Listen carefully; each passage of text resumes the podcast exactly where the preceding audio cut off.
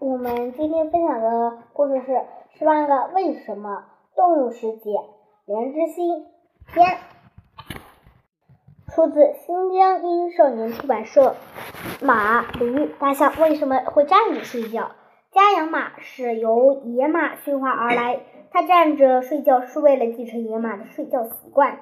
野马是草原上食草动物，随时都要警惕人类和凶猛兽动物的袭击，因此不论白天黑夜，它们站着休息和睡觉，以便在受到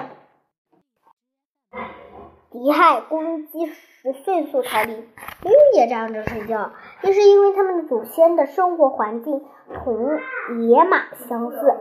大象的大鼻子十分娇嫩，最怕蚊子进去捣乱。